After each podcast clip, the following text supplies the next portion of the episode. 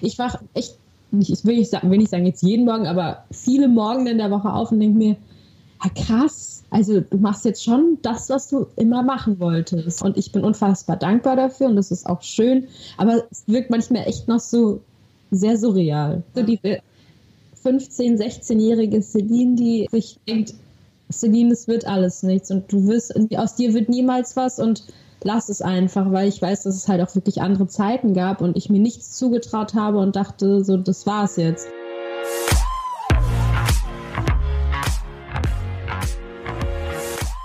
Herzlich willkommen zu einer neuen Folge, dieses Mal mit Celine. Celine ist eine offiziell fertig ausgebildete Schauspielerin und sie stand schon auf der einen oder anderen Bühne oder sogar vor der Kamera. Mich hat es voll gefreut, dass sie zu Gast war in dieser Folge, weil ich mega viele Fragen an eine Schauspielerin hatte. Ich wollte von ihr wissen, wie SchauspielerInnen sich auf ihre Rollen vorbereiten und ihre Figuren emotional annehmen. Und Celine hat ein paar Methoden beschrieben, wie Schauspielerinnen aus sich hinauskommen. Und dabei hat man gemerkt, was das teilweise für ein krass emotionaler Prozess sein kann. Sie hat auch von ihrer Schüchternheit erzählt und wie sie diese überwunden hat, weil sie sich als Kind eigentlich nicht zugetraut hat, vor Leuten zu stehen und vor Publikum auf der Bühne zu spielen. Celine ist eine sehr emotionale Person und sie beschreibt Situationen wirklich ganz genau und sehr detailliert und man kann sich dadurch richtig gut in sie hineinversetzen. Und dieser spannende Einblick in das Leben einer Schauspielerin mit und von Celine folgt jetzt. Viel Spaß! Hallo Celine, freut mich, dass du da bist. Hi. Wo kommst du denn gerade her? Ich komme gerade aus dem Bett gefallen, weil ich heute bis um halb vier ein Musikvideodreh hatte und ich aber unbedingt heute diesen Podcast mit dir aufnehmen wollte und deshalb nur drei Stunden geschlafen habe, aber ich freue mich trotzdem umso mehr, dass ich heute hier mit dir sein darf. Ich hoffe, du kannst später noch ein paar Stunden Schlaf nachholen.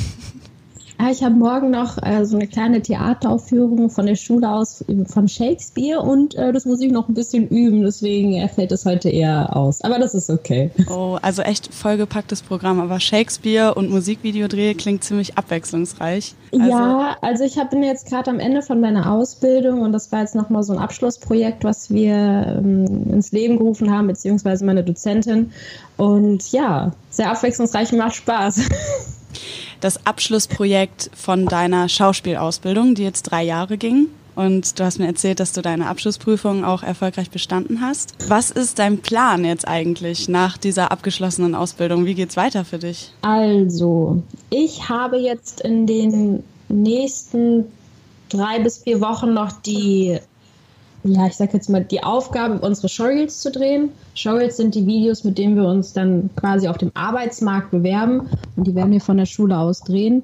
Das wird bis Ende Juli stattfinden. Da freue ich mich auch enorm drauf, weil das so das eigene Baby dann ist, so die Sachen, die man selber erarbeitet hat, mit den Leuten, die man lieb hat, die man drei Jahre kennt, die Sachen aufzunehmen.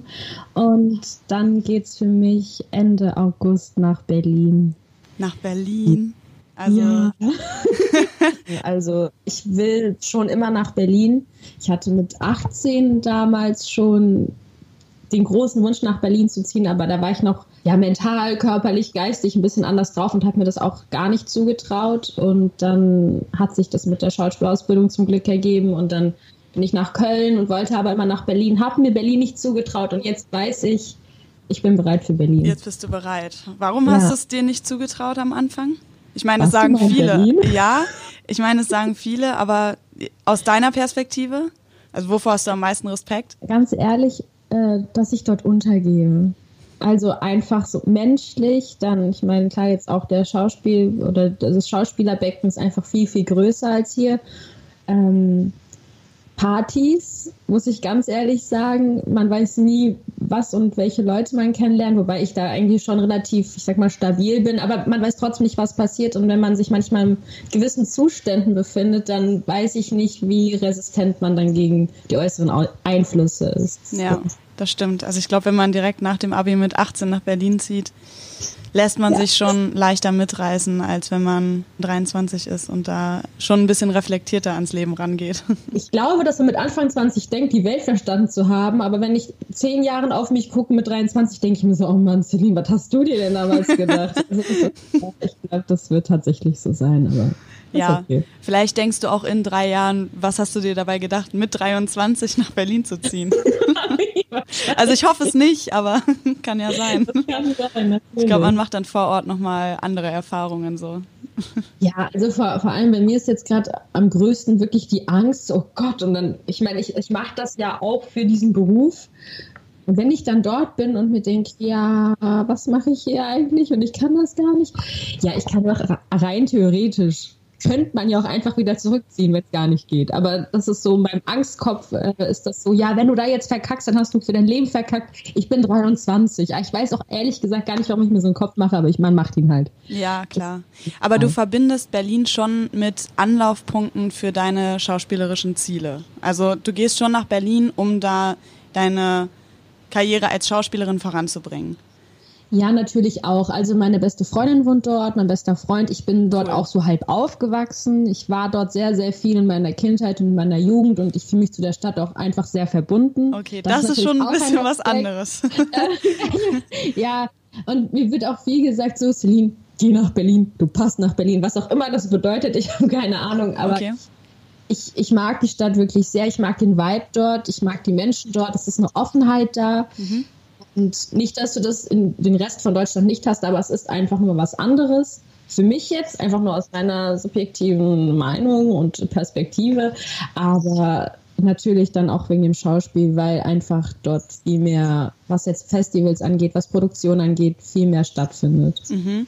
Ich sag mal, die Orte, wo man sich dann äh, aufhalten kann oder wo man Menschen kennenlernen kann, die sind einfach, äh, es gibt mehrere und es gibt das Becken ist einfach größer, um schneller miteinander zu connecten. Nicht, dass es in Köln nicht auch geht. In Köln ist man da auch super vernetzt. Nur für mich ist das Gefühl, dass ich als Schauspielerin eher nach Berlin möchte und glaube, dass ich da mit dem, was ich machen möchte, eher in Berlin Fuß fassen kann, als das, was ich gerade in Köln machen will. Aber vielleicht kann ich mich doch total irren und ich bin in Berlin in zwei Monaten und denke mir so, warum bist du noch mal hier? Aber mhm. das ist jetzt gerade einfach nur mein Gefühl, dass ich das tun sollte. Und seinem Bauchgefühl sollte man ja eigentlich echt folgen. Ja. okay, ähm, du hast nicht direkt nach der Schule mit der Schauspielausbildung angefangen, sondern erst äh, Synchronsprecherin gelernt. Ja. Wie lange hast du das gemacht?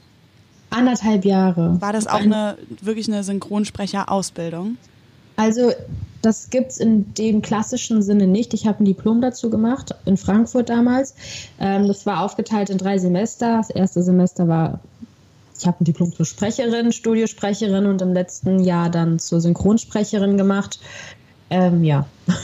Studiosprecherin bedeutet Moderation? Nee, Studiosprecherin ist eher sowas wie, was haben wir da gemacht? So Hörspielprojekte. Ah ja, okay. Also, dass du natürlich erstmal lernst zu sprechen im ersten Halbjahr, generell erstmal im Studio, dass du so ein bisschen offener wirst und im, und im zweiten Halbjahr war es dann wirklich, okay, Stimme verstellen, was, was gibt es verschiedene Genres, also ich meine Nachrichten, Werbung, äh, Sachtexte, lyrische Texte, das sind ja alles verschiedene Genres, die anders gesprochen werden. Mhm. Und sowas halt. Warum hast du den Weg gewählt, über Synchronsprecherin zur Schauspielerei? Also beim Synchronsprechen steht man ja hinterm Mikro, man sieht ihm einen nicht.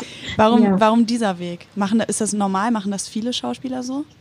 Ich glaube nicht. Also ich denke mal, die meisten Leute, die Schauspiel machen wollen, gehen erstmal, wenn sie jünger sind, noch zum Theater.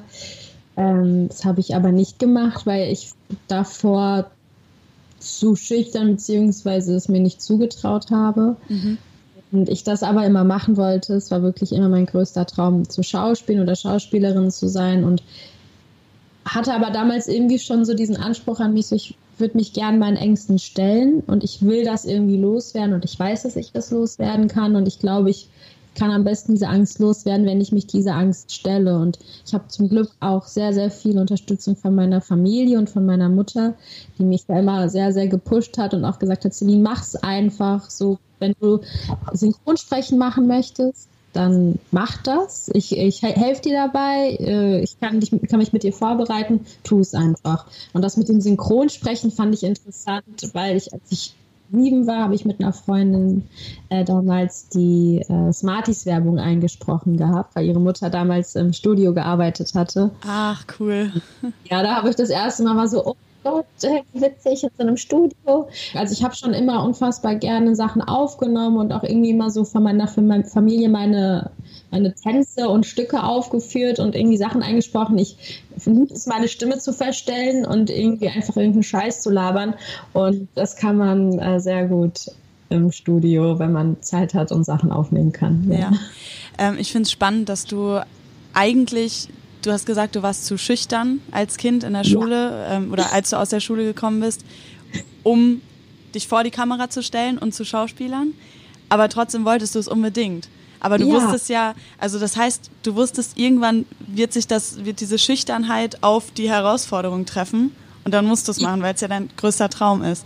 Aber ich finde es krass, dass es trotzdem dein Traum war. Ja, vielleicht gerade deswegen. Also ich weiß es auch manchmal wirklich nicht, weil ich habe immer noch unfassbar Angst. Also ich meine, Lampenfieber ist ja normal.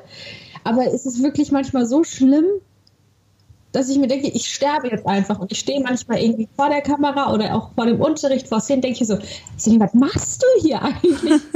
einfach und dann so, nein, es ist so schlimm. Was kann ich? Ich kann gar nichts. Wieso machst du das? Du hast viel zu viel Angst. Und manchmal merke ich, wie mein Herz so laut pocht und es pocht dann immer im Kopf und ich denke, ich kann nicht mehr atmen, nicht mehr reden und dann ist so, und bitte und dann so, okay, alles klar. Und dann auf einmal ist es weg. Und dann ist es einfach weg und das ist das beste Gefühl. Wahnsinn, okay. Ja. Aber was glaubst du denn, wie entsteht das überhaupt? Also das klingt ja schon so, als wäre es eine sehr ausgeprägte Form von Lampenfieber, die du da hast. Weißt du? Ist, das, kleine Männchen in meinem Kopf, was sagt, dass ich nichts kann. Und warum, was macht dieses Männchen da? Warum ist das überhaupt noch da, wenn du ihm ja eigentlich schon so oft bewiesen hast, dass du es trotzdem kannst?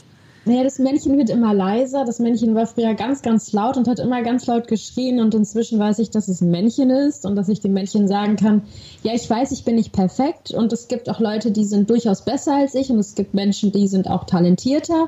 Mhm. Aber das ist, ist auch okay, oder das ist okay. Und das, ich muss nicht perfekt sein, zumal es kein Perfektsein gibt. Und dieses Männchen ist immer leiser geworden, nachdem ich ihm gesagt habe, es gibt keine Perfektion. Perfektion ist das, was du bist und du kannst nicht irgendwer anders sein, du kannst nur du sein und du kannst nur dein Bestes geben.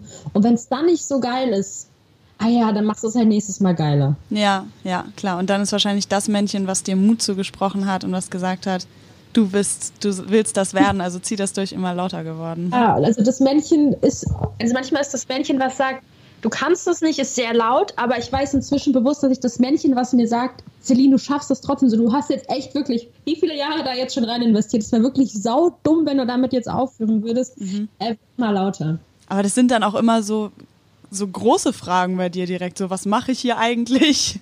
Ja, das ist, äh, das ist meine, meine größte Frage, die ich mir ganz oft stelle und ich, ich habe die Befürchtung, dass ich die niemals äh, beantwortet bekomme. Okay, okay. Aber ich meine, solange du den, den Sinn dahinter verstehst und solange du den Spaß dabei behältst, heißt es ja, ist es ja die größte Bestätigung, die viel stärker ist als dieses Männchen.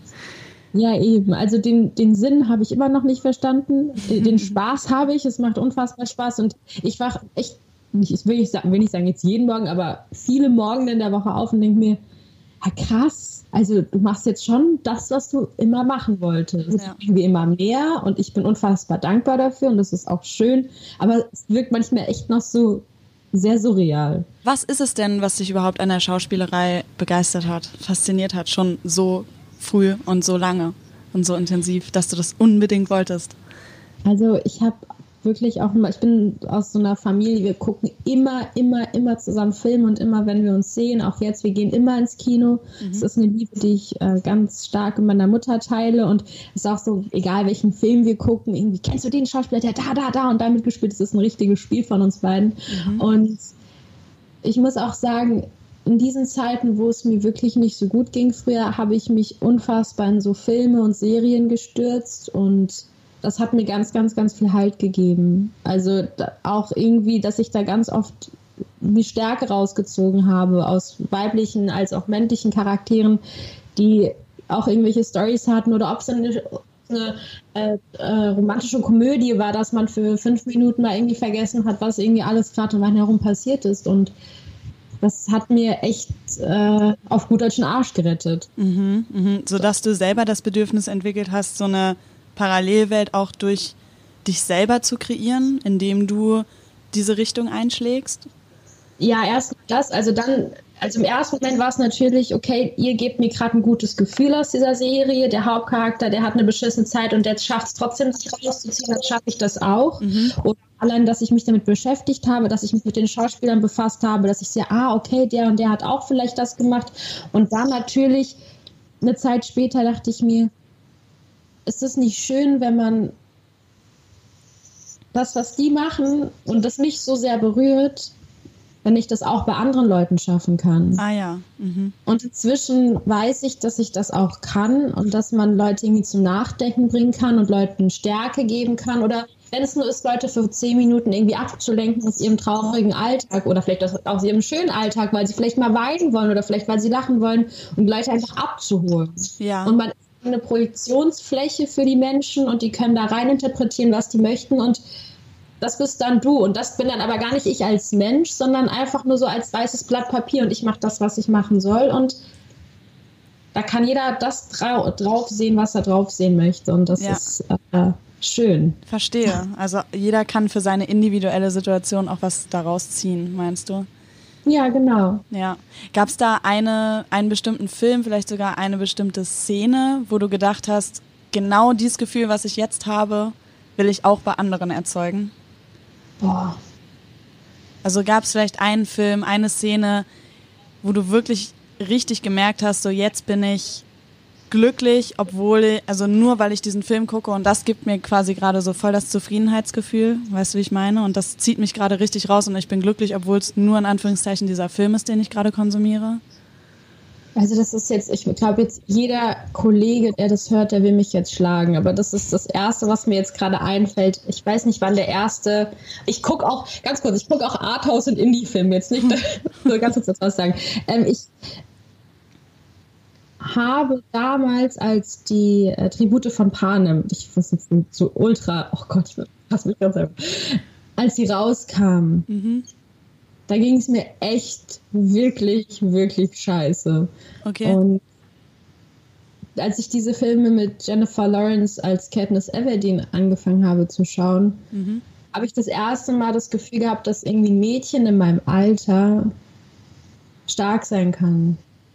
Oh. Sonst sind es immer Männer gewesen. Mhm. Okay natürlich irgendwie so, irgendwie Natalie Portman, äh, Leon der Profi, klar, das sind auch, es war ein starkes Mädchen, aber es war wirklich das erste Mal, dass ein Mädchen als Charakter stark war und alle gerettet hat und irgendwie für, für ihre Familie eingestanden hat, ein ganzes Land gerettet hat. Nicht, dass ich mir sagte, ich rette jetzt ein ganzes Land, aber das hat mir so viel, hat mir so viel, wirklich ganz, ganz, ganz viel Kraft gegeben. Mhm. Ich glaube, das, also das ist jetzt so das Erste, was mir einfällt. Also bestimmt gab es auch schon viel, viel früher so Momente, aber das ist jetzt etwas, wo ich mich wirklich dran bewusst erinnern kann, weil ich weiß noch tagelang danach mit so einem Gefühl von, ich kann das auch. Mhm. Ich kann, ich kann selbst eine Katniss Everdeen, die nichts hat und irgendwie für die Familie kämpfen muss, dann kann ich das auch irgendwie. Mhm. Ich ist jetzt sehr plakativ, aber ich glaube, du weißt, was du meinst. Ja, ich weiß, was du meinst. Ähm, lag das damals eher daran, dass du dass es dir selber schlecht ging, weil du dich in deiner Situation als Mädchen unwohl gefühlt hast? Also ich habe manchmal auch so immer noch diesen Struggle von, ich liebe es, eine Frau oder ein Mädchen zu sein, auf jeden Fall aber ich war einfach schon immer viel mehr mit Kerlen befreundet und irgendwie, das heißt nicht, dass ich bin auch mit Mädchen befreundet, gar keine Frage, aber ich habe mich immer eher mit Männern gemessen. Das kommt vielleicht auch so ein bisschen aus der Erziehung, wo ich herkomme. Meine Mom hat mich sehr liberal und sehr frei und sehr, lass dir nichts vorschreiben, mach was du willst. Du hast fast keine, ich hatte wirklich fast keine Grenzen, da bin ich auch sehr dankbar für. Mhm. Aber ich hatte vielleicht dadurch immer mehr das Gefühl, ich müsste mich mit Kerlen profilieren müssen, aber ich bin halt nur mal 1,63 groß und ich bin 23 Jahre und mein Spielalter ist 17. Also das ist so, so kann man sich mir ungefähr vorstellen, weil ich habe jetzt auch nicht die tiefste Stimme und ich hatte damals irgendwie mal das Gefühl, so zu den Mädchen, Mädchen passe ich nicht so richtig, weil ich einfach nie so das klassische Girly Girl Mädchen, ich äh, möchte mich jetzt nur über Schmink unterhalten, was ich auch mal gerne tue, aber ich hatte dieses Gefühl von, ich bin kein, ich bin kein richtiges Mädchen, ich bin auch kein richtiger Junge und diese Katniss Everdeen hat mir aber das erste Mal das Gefühl gegeben, ich kann ein Mädchen sein, ein Mädchenmädchen, weil sie auch so aussieht. Mhm. kann aber trotzdem kämpfen wie ein Kerl. Ja, du hast ja wahrscheinlich von außen irgendwie vorgelebt bekommen, das ist typisch Mädchen und das ist typisch Junge. Und normalerweise muss man sich einordnen. Ja. Ja. Das ich aber nie. Okay, ja. Ähm, Gibt es noch andere Bereiche im Leben, wo du dich nicht so gerne einordnen lässt? Wenn du quasi jetzt in, im Kontext von deiner schauspielerischen Karriere mal so schaust, lässt man, muss man sich als Schauspieler nicht auch oft einordnen lassen? Weil du wirst ja angeschaut, äh, da wird eine Szene von dir angeschaut und dann wirst du direkt eingestuft als, okay, die kann eher so den und den Charakter spielen, die kann eher den Charakter spielen. Also man wird doch eigentlich auch total schnell in eine Schublade ge gesteckt als Schauspielerin, vor allem bei so einem Casting, oder? Auf jeden Fall. Also man wird in eine Schublade gesteckt und das muss man auch in den meisten Fällen erstmal die ersten Jahre machen, weil man sich erstmal etablieren muss. Und ich weiß nicht durch was, aber ich habe bis jetzt nur äh, Sachen gesagt bekommen, dass ich ähm, sehr vielseitig bin. Also ich habe da irgendwie doch dann relativ das große Glück, dass ich mich erstmal klar in eine Schublade stecken muss von, ja gut, ich, mein Spielalter ist, wird halt so 16, 17, oder sagen wir von 17 bis 2021 jetzt erstmal sein. Mhm. Und ich werde wahrscheinlich jetzt auch erstmal die Schülerin spielen, weil so viele andere Sachen gibt es halt auch einfach nun mal nicht in dem Alter. Das ist halt Fakt. Das ist ja auch gar nicht jetzt irgendwie böse gemeint, aber es ist halt nun mal einfach so. Mhm. Aber von dem, was ich dort spielen kann, habe ich eine relativ große Brand. Äh, wer ist das? Ba ba Bandbreite? genau. Ähm, und das ist ein Privileg, was ganz viele aber auch jetzt erstmal nicht haben werden. Mhm. Okay. Woran das jetzt aber genau liegt, das kann ich dir nicht sagen. Vielleicht kann ich ja am Ende des Gesprächs ein paar Vermutungen aufstellen, wenn ich dich ein bisschen besser kenne. okay, da bin ich mal gespannt. Ja, aber es ist schon spannend, dass ähm, manche eher, also ich meine, du siehst aus wie 23, ich würde jetzt nicht sagen, dass du aussiehst wie 17, aber ich weiß trotzdem, was du meinst, wenn du sagst, ich könnte eine 17-Jährige spielen. Aber ich könnte es jetzt auch nicht erklären, warum das so ist. Ja, es ist auch einfach und das ist beim Schauspiel, ich sag jetzt nicht ultra schade, aber das ist nun mal ein Beruf, wo es ums Äußere geht und da ist das Aussehen halt die halbe Miete. Ja. Ich ja. Sag, du kannst der beste Schauspieler auf der Welt sein. Wenn du aussiehst wie, äh, keine Ahnung, bist, bist Anfang 20, siehst aber aus wie 50, kannst unfassbar emotional spielen, unglaublich gut. Du wirst niemals den irgendwie den Sunny Boy oder keine Ahnung was spielen. Also das ist einfach nur, es geht immer ums Aussehen. Ja, klar, auf jeden Fall. Und da, da kann man halt nichts für. Aber da warst du. Oder sich operieren lassen. Das geht natürlich auch. ja, gut. Kann man machen. Muss man aber nicht. aber warst du früher als, als Kind, als Jugendliche auch unsicher in Bezug auf dein Aussehen, wo du gesagt ja. hast, dass du schüchtern warst? Ich bin immer noch total unsicher wegen meinem Aussehen. Also inzwischen okay. ist es so, ja, den musste ich halt langsam so akzeptieren, wachsend wirst du nicht mehr. Und so wie deine Körperform aussieht, muss ich mich auch irgendwie langsam mit abfinden. Aber das, also ich habe ganz, ganz, ganz, ganz brutale äh, Probleme mit meinem Körper gehabt und habe sie immer noch. Mhm. Ob es mit dem Essen zu tun hat, ob es jetzt mit dem sich mit anderen vergleichen zu tun hat. Also das hat einfach, glaube ich, bei mir damals angefangen, als dieses ganze Schüler-VZ-Ding und sowas angefangen hat. Ich weiß nicht, wie das bei dir war. Mhm, mh. Aber da hat es angefangen mit, wir machen Fotos und stellen ja. Bilder von uns hoch und Selfies und dann kam Facebook und dann kam Instagram und durch dieses ständige Bilder von anderen Frauen sehen und dann dieses Schönheitsideal mit dieser, mit dieser Tie Gap, die es dann gab und irgendwie hier ja. diese, Bones, die da raus, also diese Hip Bones, die da rausschauen sollten. Das sind alles Sachen, wenn du irgendwie 13, 14 bist, du gehst dann sowas nach oder du siehst da nicht so aus und fängst dann an, dich zu fragen, bin ich hässlich? Eh in einem Alter, wo sich alles umstellt und man anfängt, in die Brüste zu bekommen und der Körper verändert sich und man hat irgendwie auf einmal ganz viele andere Interessen und das sind so Sachen, die mhm, äh, ich mhm. immer noch manchmal mit mir rumschleppen muss, klar. Ja, total. Ähm, liegt es vielleicht auch daran, dass du du hattest ja trotzdem zu dem Alter auch im Hinterkopf, dass du Schauspielerin werden möchtest und dass da eben Aussehen auch wichtig für ist. Mhm. Lag das auch daran, dass du deswegen unsicher warst in Bezug auf dein Aussehen, weil du umso mehr dachtest, ich muss jetzt aber gut aussehen, perfekt aussehen? Zu 100 Prozent. Also ich muss auch äh, sagen, ich habe während oder vor der Schauspielausbildung, ich habe nochmal 15 Kilo abgenommen. Oh, so, okay. weil ich wusste, ähm, ich, nicht, dass ich sonst nicht schaffe, Mhm. Aber es ist einfach viel schwieriger. Okay. Halt, Okay, verstehe. Krass. Ja. und ähm, wenn ich mir mit äh, 13 und 14 gedacht habe, ich will unbedingt Schauspielerin werden und du siehst diese wunderschönen Frauen dort und guckst so an deinem pubertierenden Körper hoch und runter und bist so, du wirst niemals so aussehen wie, um Gottes Willen sollst du so wunderschön aussehen wie diese Frauen. Mhm. Und ja, doch, es hat auf jeden Fall, es hat auch echt viel mit mir gemacht. Also merkt man halt auch einfach, was die Medien, die Medienindustrie dann schon so jung mit einem anstellen. Mhm. Auf jeden Fall. Aber da hattest du ja Glück, dass deine Familie, wie du gesagt hast, oder deine Mutter auch wahrscheinlich vor allem dich da so bestärkt hat und dir gesagt hat, generell, dass, ähm, dass du alles schaffen kannst, wenn du es möchtest, dass also die dich in deinem Weg so unterstützt hat, trotzdem? Oder war das irgendwie so ein externer Faktor, der das eigentlich nicht so beeinflusst hat, weil du trotzdem in der großen, weiten Welt klarkommen musstest? Ich, wie, wie meinst du das jetzt genau? Das, Ähm, also deine Familie, die hatte ich ja, hast du ja gesagt, die hatte ich, hat dir keine Grenzen gesetzt so. Und das klingt für mich auch so wie du bist gut, so wie du bist, und Ja. ähm, du selber kannst dir du kannst dir selber keine Grenze setzen durch dein Aussehen. So nur weil du so und so aussiehst, heißt das nicht, dass du etwas nicht schaffen kannst. Verstehst du, wie ich meine? Ja, es ging bei uns tatsächlich nie, oder auch ich habe zwar keine Grenzen gesetzt bekommen und ich habe immer das Gefühl vermittelt bekommen, so du bist gut, so wie du bist. Das war aber nie irgendwie auf das Äußere bezogen. Also klar wegen dem Schauspiel, aber es, ich mu muss sagen, wenn du so viel, ich sag mal, Freiheit hast, ist es auch umso schwerer, sich für irgendwas zu entscheiden. Mhm. Manchmal so, ich sag jetzt nicht, ich hätte mir jetzt mehr Struktur gewünscht, so meine ich das gar nicht, aber ich glaube, es ist einfacher, wenn dir gesagt wird, bitte studiere irgendwie da entweder BWL oder Medizin oder Jura oder irgendwas, entscheide dich. Mhm. Ich möchte, dass du das machst.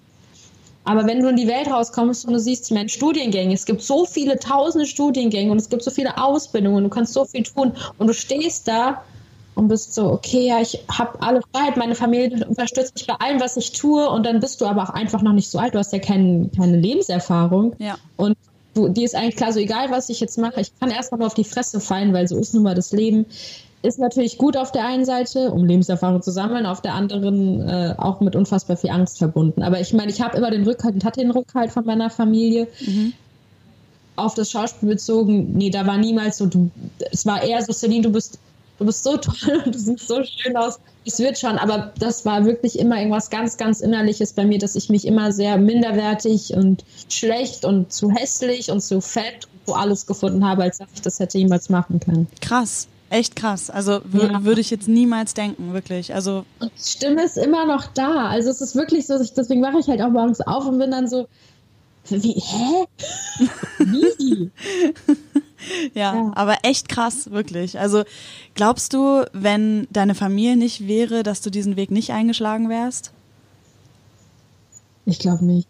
Okay, ja. Also meine Mutter hat mich zu dem Casting nach Köln gezerrt. Ich habe auf dem halben Weg im Auto gesagt, wir fahren jetzt zurück. Und sie so, nein. Ich so, Mama, wir fahren jetzt zurück. Und sie so, wir fahren nicht zurück, du gehst jetzt zu diesem Casting. Ich so, nein. Krass. Ich vor dieser Schule Ja. und ich bleib im Auto sitzen, sagt zu Celine, dein Casting ist in zehn Minuten, du gehst da jetzt rein. Und dann meinte ich, nö. Crazy. doch, wir gehen jetzt ins Café da vorne und du gehst zu deinem Casting. Wenn du fertig bist, dann kommst du daher nicht so, nein. Dann meinte sie, du gehst jetzt. Und dann habe ich gesagt, okay. Und dann bin ich dann einfach reingelaufen und dachte, ich sterbe. Und es hat aber geklappt. Ich weiß immer noch nicht wie. Ja, aber das heißt ja, dass deine Mutter da so krass viel Vertrauen und Glauben in dich hat. Und sie hat ja recht damit. Also, Ja, das hat, der hat die aber immer. Die sagt, Marceline, ich weiß das. Ich so, du kannst es nicht wissen. Sagt sie doch so, ich weiß das. oh, Und- das ist echt schön. Das ist richtig ja, schön, finde ich. total schön. Ja, mega cool. Ähm, was meinst du denn sonst eigentlich, dass du ohne Grenzen sozusagen aufge oder dass du nicht so viele Grenzen hattest beim Aufwachsen? Was meinst du damit? Also ich weiß nicht, wie das bei dir war, aber bei mir im Freundeskreis, Kre- vor allem Kreis, Kreis gab es immer relativ viele äh, Leute, die relativ früh angefangen haben, ihre Eltern anzulügen. Also ob es jetzt ist mit, ja, ich, ich schlafe jetzt bei dem und dem und der und der und nee, ich trinke nicht und ich rauche nicht. Also mir war immer Rauchen ein ganz großes Problem. Mama, falls du es hörst, sorry. Ähm, ich habe viel zu früh angefangen zu rauchen und ich hatte früher echt schlimmes Asthma. Und ich glaube, weil das das Einzige war, was ich nicht durfte, habe ich das äh, richtig ausgenutzt. Aber so richtig. Okay. Und bei allem anderen, ob es jetzt irgendwie, äh, kann ich mit dem in Urlaub fahren, kann ich hier schlafen. Ich hatte halt wirklich, ich habe so ein enges Verhältnis zu meiner Mom. Ich kann ihr alles erzählen mhm. und auch gefiltert. Und das sind so Dinge, wenn zum Beispiel irgendwo jemand abgekackt ist, weil er zu viel getrunken hat. Ich war, wusste immer, dass ich meine Mom anrufen kann, was ich auch manchmal gemacht habe. Und die war dann, okay, ruf den und den an, ich komme jetzt, kein Problem. Mhm. Also das ist ein sehr, sehr offenes, sehr lockeres und sehr... Ähm, also ich ist trotzdem meine Mutter, so ist es jetzt nicht, dass ich sage, oh, ist meine allerbeste Freundin und ich, ich muss jetzt mit ihr umgehen, mit meiner besten Freundin, sondern es ist einfach ein sehr menschliches Verhältnis, Tochter-Mutter-Verhältnis, aber ich würde mal sagen, ein sehr gesundes. Ja, schön. Okay, verstehe. Also, also wirklich noch so ein Verhältnis, wo du das Gefühl hast, sie ist noch meine Mutter, sie ist jetzt nicht meine beste ja. Freundin. Ich gehe jetzt nicht mit der irgendwo hin zusammen feiern und wir sind aber Best Friends, aber es ist einfach so, ich weiß, dass ich mir, dass ich bei ihr immer ehrlich sein kann und dass ich jetzt nicht so, oh Gott, ich kann ihr das nicht sagen, so ich erzähle, kann ihr echt alles erzählen und da bin ich, ich glaube, ich habe ein bisschen so oft gesagt, dass ich dankbar dafür bin, aber ich bin sehr dankbar dafür. Mhm, ja. ja, sehr cool. Das heißt ja auch wahrscheinlich, dass du mit Niederlagen dann ähm, also dass du ihr auch Niederlagen erzählen kannst, falls mal etwas nicht so läuft, wie du es dir wünschst oder wie was eigentlich dein Ziel war, dass du es ihr trotzdem erzählen kannst, ohne das Gefühl zu haben, du hast jetzt versagt vor ihr. Auf oder? jeden Fall. Also das ist auch meine Mama, ist die, die mich immer aufbaut. Es war auch die, die in äh, Phasen, wo Menschen aus, ohne Grund, sage ich jetzt mal ohne Grund, äh, mich ignoriert haben und mich wirklich wie Scheiße behandelt haben, dass sie die Person war, die mich da wieder rausgezogen hat und gesagt hat, Celine, du gehst in die Schule und du ähm, lässt dir das nicht anmerken mhm. und du bist der Mensch, der du bist. Mhm. Und gib denen das nicht. Gib ja. denen das nicht, lass dich davon nicht runterziehen. Und ich war dadurch dann auch durch meine Psyche dann irgendwann, weil mich das sehr fertig gemacht hat im Krankenhaus und sie war jeden Tag bei mir. Und also das sind so Sachen, die äh, prägen ein und das verbindet, glaube ich, noch mal mehr. Also meine Mom würde ich weiß nicht, was war nochmal deine Frage? Boah, aber die Frage war ja genau mit der, die, der Umgang mit Niederlagen. Dass da, ja, genau. Ja. Ja. Sie ist, auch wenn ich nach einer Szene mir denke, ey, mal, ich, ich, ich kann das hier nicht so, das war gerade totale Scheiße. Mhm. Ich weiß nicht, was ich jetzt schon sagte, Celine, geh noch mal ganz kurz durch, reflektiere das jetzt mal ernsthaft, wie das war, atme mal und dann guck noch mal drauf, weil das stimmt so gar nicht. Ja. Das stimmt nicht. Ich weiß, es ist nur meine subjektive äh, Teufelsstimme, die sagt, du kannst es nicht und das macht es nicht so. Ganz kurze Zwischenfrage, ist deine Mama auch Künstlerin? Ähm, meine Mom ist Handwerkerin, aber ich, ich glaube, meine Mom ist, was heißt, meine Mom ist Künstlerin, aber sie hat einen handwerklichen Beruf äh, gelernt. Sie ist Buchbinderin, ein sehr aussterbender Beruf. Okay. Hat ihre eigene Firma gegründet. Und meine Mom ist aber, ich meine, die ist die beste Malerin und Zeichnerin, die ich kenne. Wir wohnen auch an so einem, bei uns ist alles sehr bunt und sehr viele Gemälde und alles äh, ist sehr ich, ich will mal sagen, verrückt. Meine Mama hat ganz lange Dreads und ist voll tätowiert. Ach, und cool. äh, es okay. ist äh, alles sehr, sehr offen und autonom und äh, ja. Nice, okay. Ja, richtig cool, ey. Wenn ich mir das so vorstelle, also wenn ich mir deine Mama jetzt gerade vorstelle, ist so im Freundeskreis früher so die coolste Mom gewesen, oder? Ja, aber man, natürlich ist es dann auch in so einem Alter, wo man sich denkt so, oh nee, keine Ahnung. So. Also es sind einfach, Eltern sind unangenehm, aber jetzt nicht meine Mama. Meine Mutter dachte aber immer, also ich, also so Celine, schämst du dich für mich? Und ich so, ich schäme mich für dich. Ja, wegen, mein, wegen meinem Dress. Ich so, nein, ich weiß nicht, ich, ich kenne meine Mom, die ist, war schon immer, meine, meine Mutter hatte schon immer Dreads. Ich kenne meine Mutter nur so. Okay. Aber das, das, für mich war das nie ein Thema. Ja. Und ich war so sehr verwundert, wenn ich dann zu so Freundinnen gegangen bin und dann waren das dann halt so Muddis oder so richtige Mama. Was heißt richtige Mama? Das gibt's gar nicht. Aber weißt du, was ich meine mhm, mit so, mhm. wie halt, wie man sich halt Kurzer so eine Mutti vorstellt. Und halt aber schon immer so irgendwie ein anderes Gefühl, aber jetzt gar nicht besser oder schlechter, sondern einfach ein anderer Einblick. Ja. Da dachte ich mir so, krass, wusste gar nicht, dass das auch so geht, weil ich das halt so gar nicht ja. gewohnt war, aber ich bin schon sehr, sehr, sehr, sehr froh, dass ich so aufgewachsen bin und äh, mit ein bisschen Craziness und Offenheit und ja, ja, ja glaube ich, ja. Ähm, hast du dann später, also in der, sowohl in der Synchronsprecherausbildung oder in dem Diplom, als auch in der Schauspielausbildung, äh, hast du da irgendwie gemerkt, dass die Erfahrungen, die du früher gemacht hast in der Schule, die dich auch fertig gemacht haben, was du gerade erzählt hast, dass du die mitgenommen hast als ähm, ja, Vorwissen für, wie gehe ich jetzt auf Leute zu, wie lerne ich jetzt Leute kennen und wie schaffe ich mir hier ein Umfeld, was wirklich angenehm ist? Äh, ja, also man lernt durch diese ganzen Phasenzeiten auf jeden Fall immer mehr seinem Bauchgefühl zu, zu, zu folgen, weil das lügt meistens nicht. Und vor allem, ich sag mal, in einem in einer Medienbubble, wo viele Menschen einfach auch mit dir befreundet sein wollen, weil du irgendwas gemacht hast, was jetzt in deren Augen irgendwie cool ist oder keine Ahnung was äh, fangen Leute an, komischerweise nett zu dir zu werden. Und da ich aber schon relativ früh und schnell gemerkt habe, welche Menschen das ernst meinen und ich diese Menschen zum Glück auch schon um mich habe und da auch eigentlich keinen Bedarf mehr habe, Leute äh, hinzuzuholen, hat mich das, was ich, was früher passiert ist, schon sehr geprägt. Und ich, das heißt aber nicht, dass ich das deshalb irgendwie scheiße zu anderen Leuten bin, sondern eher, dass ich dadurch ich würde mal sagen, noch sensibler geworden bin und weiß, wie es sich anfühlt, irgendwie, okay, jetzt hat er mich so angeguckt oder sie so angeguckt, ich will der Person kein schlechtes Gefühl vermitteln und bin dadurch irgendwie noch vorsichtiger geworden. Ich habe mich auch eher, wenn man das vielleicht jetzt nicht denkt, als einen sehr vorsichtigen Menschen ähm, einstufen und ich bin auch meistens eher so, hi, na, und mhm. vers oder versuche zumindest bedacht, irgendwie auf Menschen zuzugehen. Mhm, verstehe. Und das auf jeden Fall von früher. Okay, da. verstehe. Ähm, dieses bedacht auf Menschen zugehen beim Schauspielern, ist das hilfreich oder eher nicht so hilfreich? Also ich stelle es mir ehrlich gesagt nicht so hilfreich vor, weil du dadurch so ein bisschen eine, eine Hemmschwelle hast wahrscheinlich, was, was es angeht, mit Leuten zu sprechen oder so zu tun, als wäre man auf einer deeperen Ebene. Weißt du, was ich meine? Mm, also im Schauspiel ist es, muss ich aber ganz ehrlich sagen, es ist, also dieses Bedachte ist für mich auch eher darauf bezogen, dass ich jetzt ähm, ich hatte oft die Situation, dass Menschen, die ich das erste Mal sehe, angucken und sehr arrogant schauen.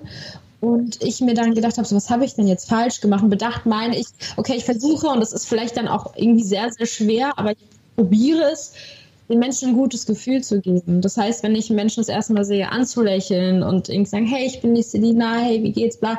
Und das meine ich mit Bedacht und jetzt nicht unbedingt, okay, wie kann jetzt das und das wirken? So, ich weiß ungefähr, wie ich wirke, so man kann sich eh nie 100% objektiv sehen, mhm. aber das ist so das, was ich mit Bedacht denke. So, ich kann nicht irgendwie allen Leuten, nur weil es mir gerade nicht so gut geht, oder ein Scheißgefühl geben. Das möchte ich nicht, weil ich weiß, wie sich das anfühlt. Mhm. Und im Schauspiel kann ich das aber total zur Seite schieben, weil das ist meine Arbeit. Da weiß ich, wie ich in eine Szene starte, da weiß ich, welche, welche Action ich habe, da weiß ich, welches Ziel ich habe, da weiß ich, was irgendwie meine Umstände sind, da weiß ich, wo meine Breaks sind. Und dann ähm, ist das klar in meinem Kopf. Mhm. Das Bedachte und dann bin ich aber in der Szene und dann kann ich das loslassen, dann spiele ich einfach. Okay, okay, verstehe. Ähm, ich würde gerne ein bisschen mehr noch über die Schauspielausbildung sprechen, beziehungsweise generell über Schauspielern. Ähm, ganz grob, wie ist so eine Schauspielausbildung aufgebaut? Oh Gott. Also du musst es jetzt nicht so komplett alles, äh, aber also was habt ihr für Fächer und so? Also wie, wie ist es aufgebaut so grob von, von den Jahren? Habt ihr viel Theorie? Habt ihr viel Praxis? Äh, wahrscheinlich habt ihr mega viel Praxis, kann ich mir vorstellen. Also, es ist unfassbar viel Praxis. Es ist natürlich auch Theorie dabei. Wir mussten Schauspielbücher lesen wir mussten, also wir haben mit Impro angefangen, dann kam Repetition dazu. Repetition ist eigentlich unser Fundament, also von dem, wie wir gelernt haben. Wir gehen nämlich von innen nach außen, also von dem inneren Gefühl, was wir haben, was wir dann nach außen tragen. Theater geht meistens von außen nach innen, das heißt, du baust eine Struktur, fängst an, Dinge zu behaupten körperlich, ob es jetzt Wein ist, ob es was körperliches ist und dadurch wird es organisch, weil du es anfängst zu verinnerlichen. Mhm. Und von bei uns auf der Schule ist es halt eben das innere Gefühl. Zum Beispiel, ähm, ich bin sehr, sehr traurig, weil meine Mutter, und nicht Mutter, sagen wir mal, meine, meine Oma ist vor zwei Tagen gestorben mhm. und ich versuche mich in dieses Gefühl hinein zu begeben. Das heißt, ich baue mir eine Story, ich baue mir einen Charakter. Wie sah meine Oma aus? Was hatte die an? Wann habe ich sie zuletzt gesehen? Was waren ihre letzten Worte? Mhm. Ähm, was hat sie mir in der Kindheit damals gesagt? Was hat diese Frau für einen Einfluss für mich oder auf mich? Wann ist die Beerdigung? Was für ein Gefühl löst das in mir aus? Und dann muss ich mich fragen, okay, nimmt meine Oma, die ich mir jetzt irgendwie so gebaut habe, löst sie wirklich dieses Gefühl in mir aus, was ich jetzt eigentlich haben möchte? Oder muss ich mir vielleicht doch jemand anderen nehmen? Und aus diesem Gefühl, wo du dich dann reinsteigerst in diese Story, fängst du ja auch an, einen Charakter zu bilden. Okay. Ja auch so, das ist, ich sag mal so, das Fundament, worauf wir womit wir angefangen haben, aber das ist auch jetzt eher so zweites äh, Schauspieljahr gewesen. Mhm. Alles basiert auf Repetition. Und Repetition ist äh, auf Impulse des anderen zu reagieren. Mhm. Mhm. Dass man sich quasi anfängt anzuschauen.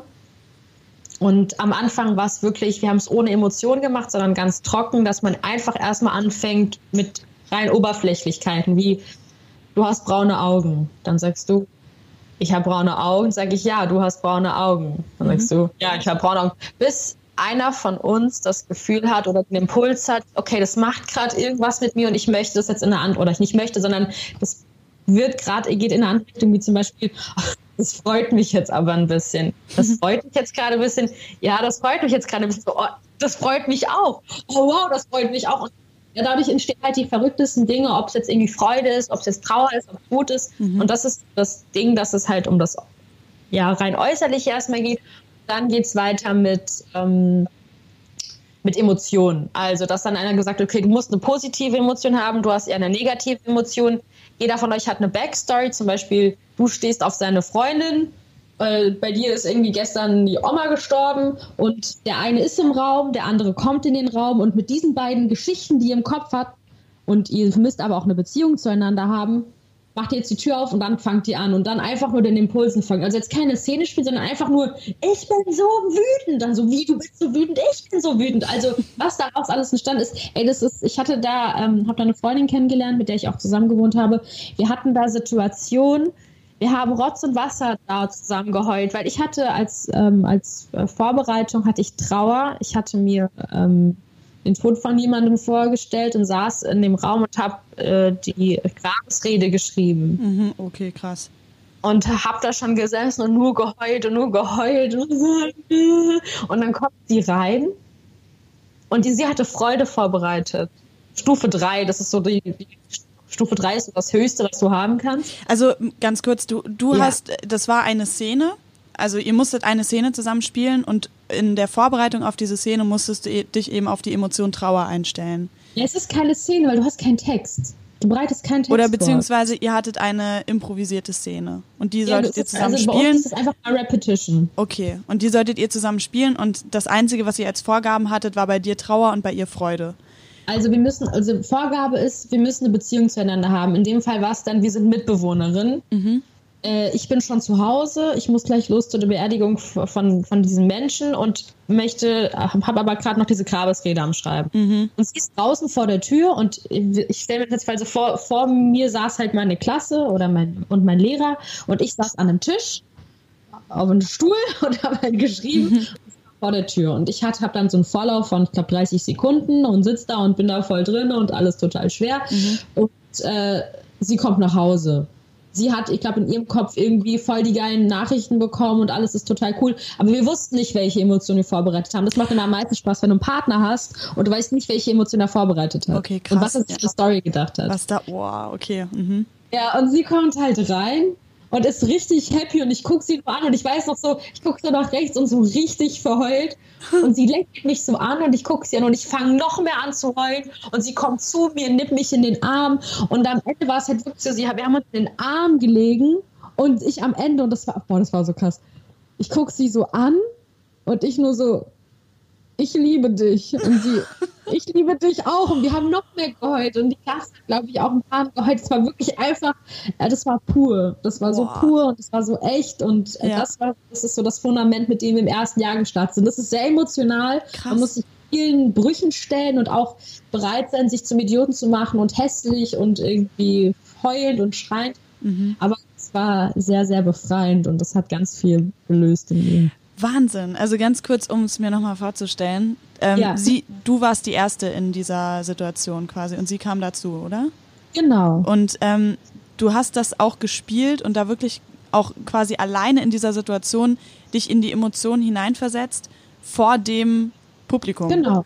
Du hast eine, du hast eine Vorbereitungs-, also es sind natürlich mal Paare gewesen, so in der ganzen Klasse und du hast so eine Vorbereitungszeit von, mhm. das kannst du dir frei aussuchen. Also am Anfang von der Schule, das muss, muss man ja auch für sich rausfinden, so wie gut kann ich auf meine Emotionen zugreifen, wie lange brauche ich, um in den Charakter reinzukommen, wie lange, bla bla bla. Also ist ja bei jedem unterschiedlich. Mhm. Und am Anfang waren es immer so eine halbe Stunde und je länger man das macht, desto kürzer geht es. Und dann habe ich so meine 10, 15 Minuten, die ich dann vorher rausgehe. Dann habe ich meine Story, dann fange ich an zu schreiben, dann habe so ein paar Lieder, die irgendwie ganz gut funktionieren, wo ich wie gut meine Stories bilden kann. Dann fange ich an, mir äh, Inner Images, also so Bilder vorzustellen, die ich mir rausgesucht habe. Und dann dauert das dann drei, vier Minuten und auf einmal ist man dann so, ja, ich bin ganz alleine auf der Welt und niemand hat mich lieb und alle Menschen sind tot, so ungefähr. Krass, und dann okay. du dann da rein mit deiner Emotion und äh, hängst dann da. Und es ist auch irgendwie voll die Meditation, oder? Sich in, auf so eine Emotion wirklich so krass einzulassen und da wirklich so sich hineinzuversetzen, dass man irgendwann wirklich denkt, das ist gerade wahr, was hier passiert, oder? Es ist, es ist auf jeden Fall Übung und das hat auch ein bisschen gedauert, aber das, das Schwierigste, muss ich ganz ehrlich sagen, war am Anfang für mich das Rauskommen dann da mhm, wieder. Mhm. Oh ja, okay. okay. Manchmal, also ich hatte einmal die Situation, ähm, da sollten wir uns, hatten wir eine Übung, also ich meine, wir lernen halt auch einfach Techniken, um da ranzukommen. Mhm. Ähm, wir sollten uns mit einem Partner zusammentun. Diese Person stand vor mir. Und es ging darum, dass wir einen Menschen uns projizieren sollen auf den anderen Menschen. Mhm. Und ich hatte mir damals einen Menschen ausgesucht, der mir sehr nahe stand, den ich aber sehr lange nicht mehr gesehen habe. Und dann war die, ähm, die Aufgabe war, sucht euch nur ein Teil im Gesicht des anderen, also eurem Gegen Gegenüber, der ansatzweise Ähnlichkeiten hat mit der Person, die ihr euch jetzt vorstellt. Bei mir war es die Nase und die war wirklich nicht, also es war ein Witz. Und das mussten wir uns aber so lange vorstellen, diesen Menschen drauf, bis dieser Mensch dann quasi vor uns war, vor unserem geistigen Auge. Und dann meinte mein Lehrer so, und jetzt also das musste mein Gegenüber aber auch machen. Also die Person hat sich auch irgendwie anders auf mich vorgestellt. Und dann meinte so, jetzt redet miteinander. Und komischerweise hat es sehr, sehr gut funktioniert. Es hat so gut funktioniert, dass ich so laut wurde und ich wurde so aggressiv und ich habe so geschrien und ich war wirklich kurz, also ich was jetzt kurz davor so, ich will das, ich habe das immer ein bisschen runtergeredet. Also die Sache war, wir haben uns, oder ich habe die Person so angeschrien, dass ich gemerkt habe, ich habe mich nicht mehr im Griff, wirklich gar nicht mehr. Und dass mein Schulleiter dann meinte, okay, hört auf, so, wir sollten alle aufhören. Ich habe das aber nicht mehr gehört. Und mein Schulleiter meinte, Celine, hör auf. Und ich habe aber nicht aufgehört zu schreien. Und ich wurde so aggressiv, dass ich halt auf die Person losgehen wollte. Meine beste Freundin damals hat mich dann zurückgezogen, meinte, Celine, hör jetzt auf. Und ich bin dann wie so halb zusammengeklappt und habe dann ultra angefangen zu heulen und kam da nicht mehr raus. Wahnsinn. Und was ist dann passiert? Na, ich saß dann zehn Minuten auf dem Boden und habe halt ultra geheult. Und dann kam mein Schulleiter und meinte so, Celine, das, was du heute gemacht hast. Du bist heute sehr, sehr, sehr weit rausgeschwommen. Ähm, du bist heute irgendwo hin, wo du vorher noch nicht warst. Also ich meine, das ist natürlich jetzt krass. Ähm, wie fühlst du dich? Und ich, ich, ich, keine Ahnung, ich möchte halt einfach, ich weiß nicht, ich, kein, ich konnte gar nichts eigentlich sagen. Ja, okay. Und meinte er, möchtest du nach Hause? Und dann habe ich gesagt, ich glaube, das wäre jetzt ganz gut. Und dann bin ich dann, ich habe damals noch in Frankfurt gewohnt. Ich bin das erste Jahr bin ich immer ähm, 500 Kilometer jeden Tag gefahren. Boah. Bin ich dann ICE. Ja. Und habe dann die ganze Zeit nur geheult. Geheult, geheult, geheult, geheult. Wahnsinn. Dann war dann zu Hause in Frankfurt auch noch weiter geheult und das hat dann bis nachts angehalten und am nächsten Tag ging es wieder. So Sachen, das, ist, war eine unfassbare Erfahrung und also ich meine, wozu man alles in der Lage ist. Ich habe mir, die, hab mir die Nase von der, vor allem das war noch eine Kollegin, ich habe mir einen Typ vorgestellt und sie ist ein Mädchen gewesen, oder ist ein Mädchen. Ähm, und es hat trotzdem so krass funktioniert. Ja, ja. ja. Ähm, und da, also hat dir das auch langfristig geholfen, so dich generell in Emotionen hineinzuversetzen, weil du da gesehen hast, dass es überhaupt so extrem funktionieren kann? Dass es ähm. also so funktionieren kann, dass du dich da so sehr reinfühlst, als wäre das wirklich wahr, sodass du so gar nicht mehr davon rauskommst? Ähm, ja, das, das auf jeden Fall. Aber ich muss auch ganz ehrlich sagen, ich war schon immer ein relativ emotionaler Mensch. Natürlich hat das jetzt durch die Ausbildung nochmal ein, ich sag mal, nicht ein anderes Maß bekommen, sondern ich würde mal sagen, ich bin immer noch emotional, aber durch die Ausbildung kann ich es irgendwie sogar besser, besser lenken, weil ich jetzt weiß, okay, so, okay, ich werde jetzt wieder traurig und ich will jetzt nicht schon wieder heulen und dann ist das aber auch okay, weil dann heule ich halt kurz und dann mhm. weiß ich, Ziemlich so bist du halt und dann kann ich das auch viel besser loslassen, weil ich inzwischen für mich gelernt habe, mit Emotionen irgendwie umzugehen. Und mhm. ähm, da ist das Schauspiel eigentlich echt nur hilfreich für gewesen bis jetzt. Ja. Hattet ihr denn nochmal ein oder hattet ihr ein Modul, was, wo es mehr um Emotionen ging, um vielleicht auch darüber, warum man sich als Mensch überhaupt in Emotionen hineinversetzen kann oder eben nicht so gut hineinversetzen kann? Das tatsächlich nicht, aber ich würde mal sagen, wenn man sich viel mit Charaktern befasst und halt anfängt Drehbücher zu lesen und Theaterstücke zu lesen, dann und man anfängt halt diese Menschen zu analysieren, wie diese Psyche von denen ist und wie emotional jemand ist, steht ja auch meistens, ob jemand fängt zu heulen oder ob jemand laut wird oder ausrastet, dann fängt man, also es war bei mir halt so, ich habe mich dann angefangen, auch einfach für die Psyche des Menschen zu interessieren. Ich habe dann angefangen, Freud zu lesen und habe irgendwie versucht, so Dinge zu analysieren, so, okay, warum funktioniert der Mensch so, wie er ist? Das kam dann bei mir aus einer Eigeninitiative raus. Ich weiß nicht, wie das bei den anderen war, mhm. aber wir hatten jetzt nicht ein extra eigenes Modul dafür. Aber ich glaube, wenn du dich wirklich so in diese Materie einfindest und sagst, okay, ich will verstehen, warum jeder Charakter so ist, wie er ist und warum jeder Mensch so ist, wie er ist, dann äh, muss das irgendwie eher aus dem Eigengefühl rauskommen. Und ich glaube auch nicht, dass da jetzt so ein Modul unbedingt so hilfreich ist, weil ich glaube, das muss wirklich aus diesem, ich will wissen, warum. Mhm. Das, das generell beim Schauspiel so, du willst ja verstehen, warum dein der, der Typ oder die Typin, die du spielst, so ist, wie er ist. Ja, du hast ja gerade von dieser extremen Erfahrung erzählt und du meintest, das war im ersten Jahr, oder? Genau. Okay. Ähm, aber du, das war jetzt im ersten Jahr und das klingt aber schon sehr, sehr fortgeschritten und damit meine ich auch mutig von deiner Seite.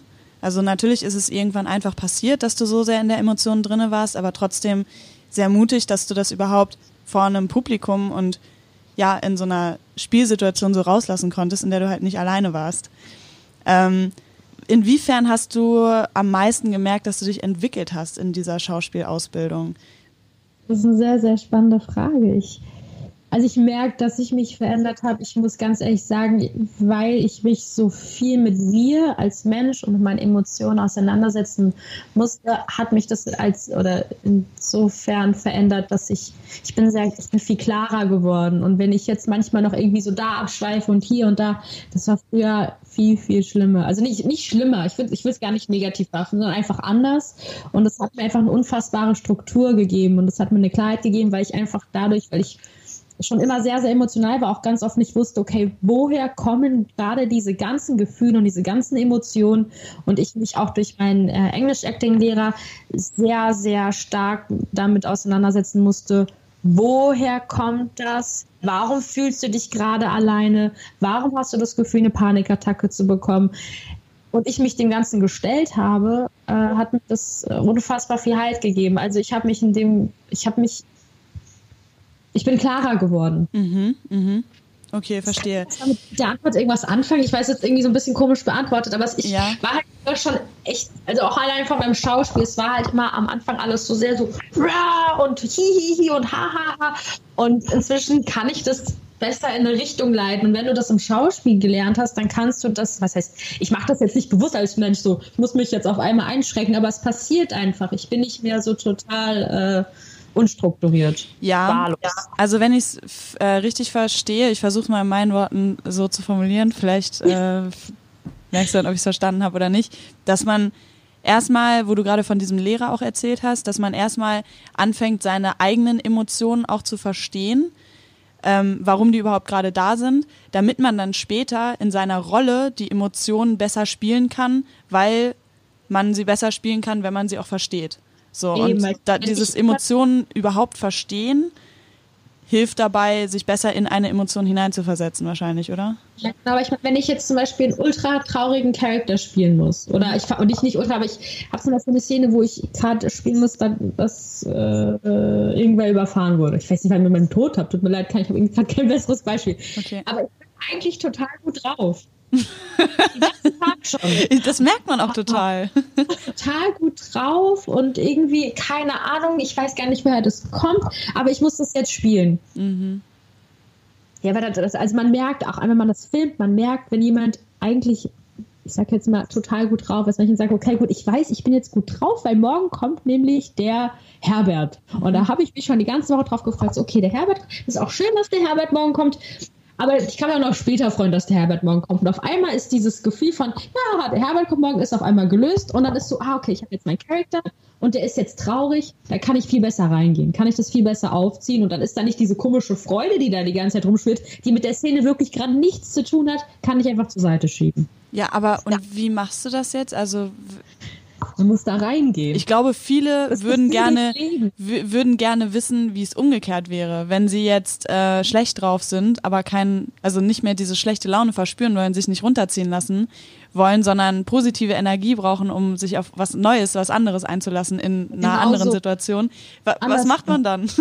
Also, wenn ich mal wieder das Gefühl, also ich muss jetzt eine Happy-Szene spielen, ich denke schon wieder, das macht ja alles schwer gar keinen Sinn und ich kann das hier sowieso nicht. Dazu ist ja meistens auch ein Gefühl, ne? Mhm. Meistens. Und ich meistens drückt man ja aber das Gefühl auch weg, wenn man sich denkt, ach, ich, ich habe jetzt keine Zeit dafür, traurig zu sein und ich habe auch keine Zeit dafür, mich jetzt scheiße zu fühlen und ich habe auch keine Zeit für das alles, weil ich muss jetzt funktionieren und gut drauf sein. Mhm.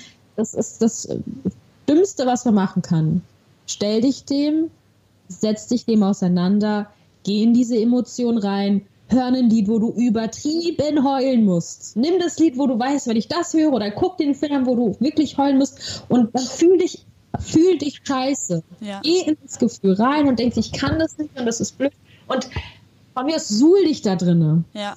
Wenn es fünf Minuten sind, stell den Timer von fünf Minuten und dann musst du halt auch wieder rausgehen. Oder du musst jemanden haben, der sagt, okay, du bist jetzt gerade traurig, äh, das ist auch okay, aber ich nehme dich jetzt auch wieder in den Arm und ich habe dich lieb und man muss sich auch danach wieder immer wieder ins Bewusstsein rufen, okay, das war jetzt gerade bewusst gewählt, das ist jetzt aber auch kein Zustand, der für immer so ist, mhm. sondern mal das und das läuft, schreib dir danach auf, okay, guck mal, ich habe irgendwie einen Job, ich habe Menschen, die mich lieben, ich äh, bin eigentlich total happy, weil gerade ist eigentlich alles so, wie es sein soll. Mhm. Und wenn man das dann wieder hervorruft, wenn man dann wieder ein Lied hört, was irgendwie schön ist, man sich sagt, ach, heute, ich bin abend noch mit der Annika verabredet, das ist ja total nett, da habe ich auch total Lust drauf das klingt jetzt in der, wie ich das sage, total einfach, ist natürlich auch viel schwieriger umzusetzen und ich habe dafür auch fast drei Jahre gebraucht, um das irgendwie ansatzweise zu verinnerlichen. Aber wenn man das einmal so ansatzweise verstanden hat, auch mit Meditation und man geht da irgendwie rein in die Emotionen und fühlt das und kann das aber noch wieder loslassen, mhm. das Gefühl danach ist äh, sehr, sehr schön. Und ich, also so gehe ich inzwischen damit um. Das muss jeder für sich anders machen. Manche machen Sport und kloppen gegen den Boxsack, was ich auch manchmal mache. Aber oder, oder Rennen funktioniert auch, aber ich bin der Meinung, entweder die Energie rauslassen da, oder das Gefühl dazu rauslassen, aber es runterschlucken und mit niemandem drüber reden, äh, ist das kontraproduktivste. Da habe ich nie so drüber nachgedacht, dass Schauspieler einfach sich auch so sehr mit den eigenen, also mit den realen Situationen, mit den richtigen Emotionen so auseinandersetzen. Das heißt ja. quasi, dass du in der Vorbereitung für eine Szene, in der du eine Emotion spielst, die du eigentlich in deinem richtigen Leben ähm, du als Person gerade nicht so fühlst, dass du in dieser Vorbereitung dann nicht versuchst, die richtige Emotion wegzuschieben, sondern dich erstmal mit ihr auseinanderzusetzen, um sie aufzulösen oder um ihr wirklich so zu begegnen, ähm, dass du sagst, ich habe eine Lösung in Anführungszeichen jetzt dafür, damit du dich auf die andere Emotion, die du in der Szene brauchst, hineinversetzen kannst, oder? Genau. Also ja, genauso wie du gesagt hast, aber es, ich mu muss auch sagen, das, das dauert ja auch und das beansprucht auch Zeit. Wenn das jetzt eine Szene ist, wo gesagt wird, ja, sei mal ein bisschen happy, mach mal hier, mach mal da, das kann ich natürlich auch spielen. Also es ist jetzt nicht so, dass ich mich jetzt jedes Mal, wenn ich mich jetzt nicht so doll fühle und sage, ja, okay, das ist eine neutrale Szene, dass ich mich jetzt erstmal drei Stunden zurückziehen muss und sage, ich muss mich da jetzt erstmal reinfühlen und das dann rauslassen, mhm. sondern wenn ich jetzt weiß, es ist eine hochemotionale Szene und ich komme da jetzt auch einfach so nicht ran, weil da ist gerade noch was anderes irgendwie da bei mir, dann gehe ich daran. Aber so, ich sag mal, bei dem Normalfall kann man das auch überspielen, wobei ich äh, das auch präferiere, eher erstmal da reinzugehen, die Dinge aufzulösen und dann die neue Szene zu mhm, starten. Mhm, Je nach wie viel Zeit ich auch habe. Du hast auch nicht immer so viel Zeit. Habt ihr dann in der, genau, das wollte ich jetzt gerade auch nochmal fragen, habt ihr auch in der Schauspielschule gelernt, wie ihr es, ich sag mal, wie ihr diesen Prozess schnell schafft? Weil manchmal in der Vorbereitung von einer Szene ist man ja dann kurz davor aber man hat vielleicht gar nicht erstmal eine ruhige Minute nur für sich allein und man hat vielleicht auch gar keine Zeit, um sich intensiv mit der Emotion auseinanderzusetzen, die man sowohl gerade selber eigentlich fühlt und auch die Emotionen, die man fühlen soll. Weißt du? Ja. Also das natürlich, da, da, passiert ganz viel einfach nur über Machen. Also wie oft man Szenen hatte und die sind in der einen Woche so, oh, wie geil und da war alles on point und hier die Emotion und da war der Break und hier hast du gesehen, guck mal da. Und dann hast du eine Woche später, machst dieselbe Vorbereitung genau dieselbe Zeit und es funktioniert nicht. Geht nicht. Mhm. Das hat einfach entweder was damit zu tun, okay, wie sehr lasse ich mich drauf ein? Habe ich mich an dem Tag vielleicht doch irgendwie ein bisschen schlechter gefühlt oder doch ein bisschen besser? Und da muss man für sich auch einfach über die Zeit so ein, so ein Maß finden, wie was funktioniert. Inzwischen weiß ich das für mich. Mhm. So, für mich ist eher so das Schwierige, ähm, dann wirklich diese Struktur einzuhalten. So, okay, da mache ich jetzt genau das und genau das, als in die Emotionen reinzugehen, weil da, da habe ich halt zum Glück irgendwie einen Zugriff drauf ähm, wo dann andere eher so ihre Struktur viel fester haben und dann ein bisschen mehr für die Emotion brauchen. Aber das ist bei jedem anders und das kann man deshalb pauschal auch gar nicht sagen. Aber wir lernen das natürlich und wir haben ganz viele Tools. Bei manchen Leuten funktioniert ähm, so ähm, Briefe schreiben. Das ist bei mir ein Ding, ey, da schreibe ich an irgendwen, den ich lieb habe, einen Brief und da kommt direkt, ob es jetzt Freude, Trauer oder irgendeine Mischung aus all dem ist, super.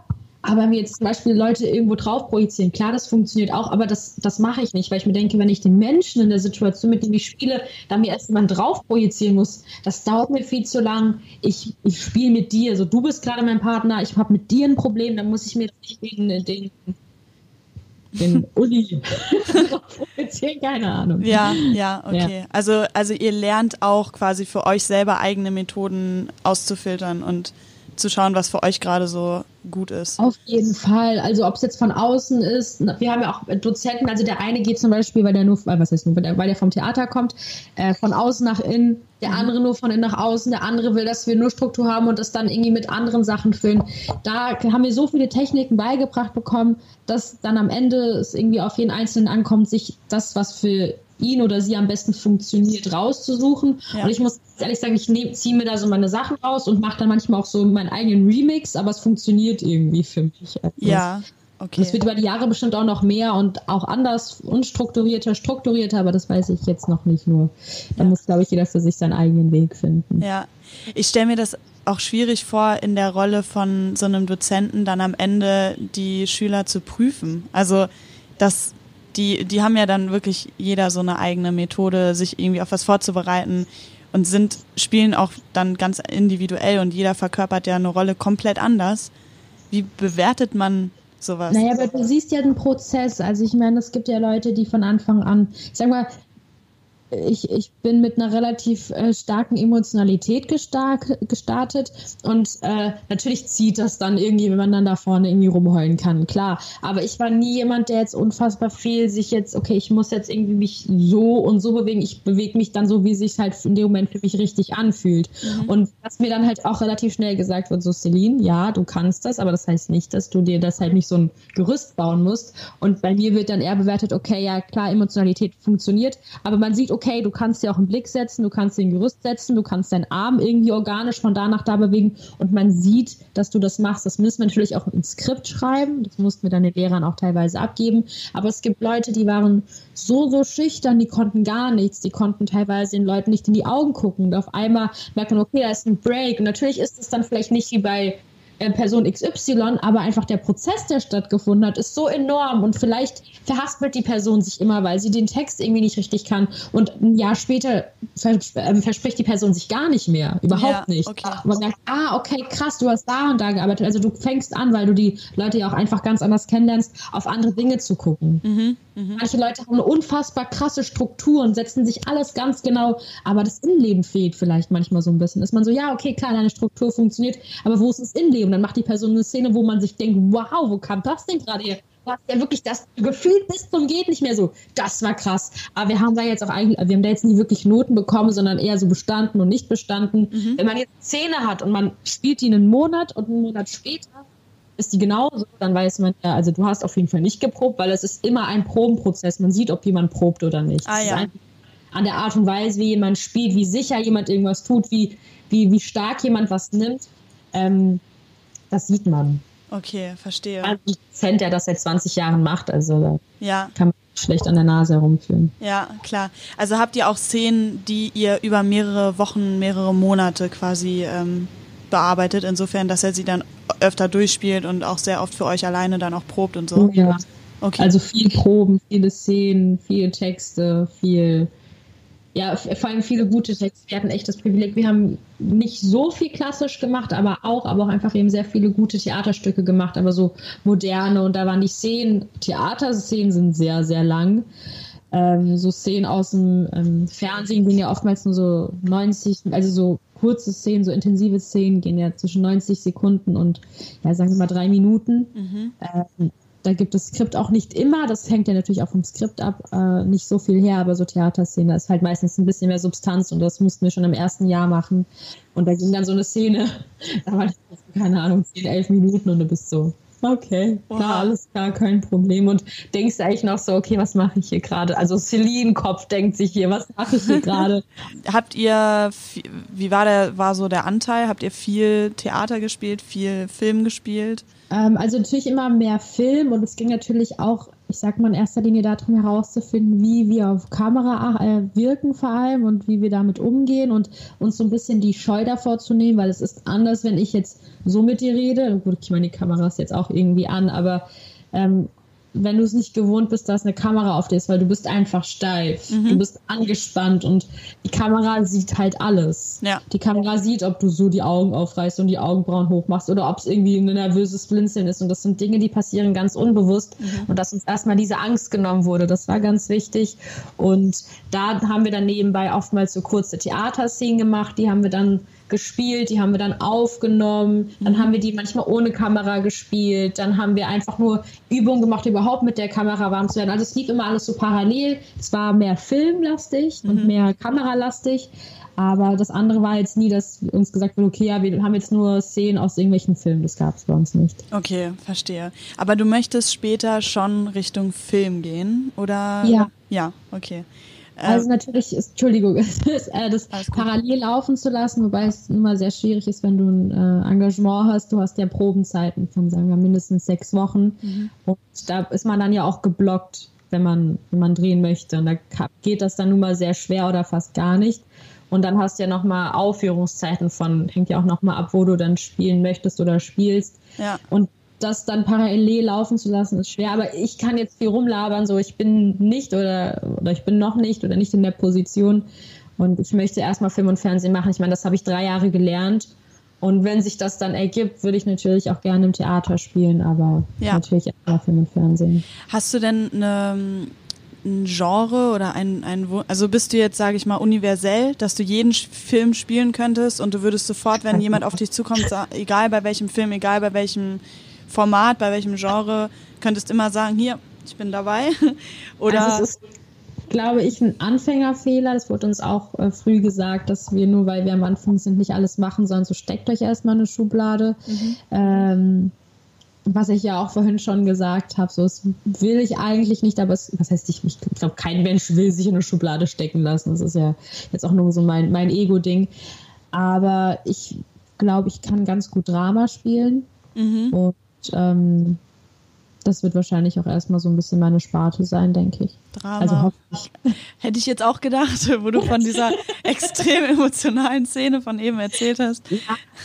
Was sind denn jetzt deine bevorstehenden äh, Projekte so in, in Aussicht? Also was hast du jetzt in den nächsten Wochen vor dir? Äh, also jetzt gerade, ich meine, ich bin ja jetzt noch wegen mein, mitten in meiner Ausbildung, ja am Ende von meiner Ausbildung. Ich habe jetzt äh, noch eine Anfrage bekommen für einen Abschlussdiplomfilm, den werde ich auf jeden Fall noch drehen.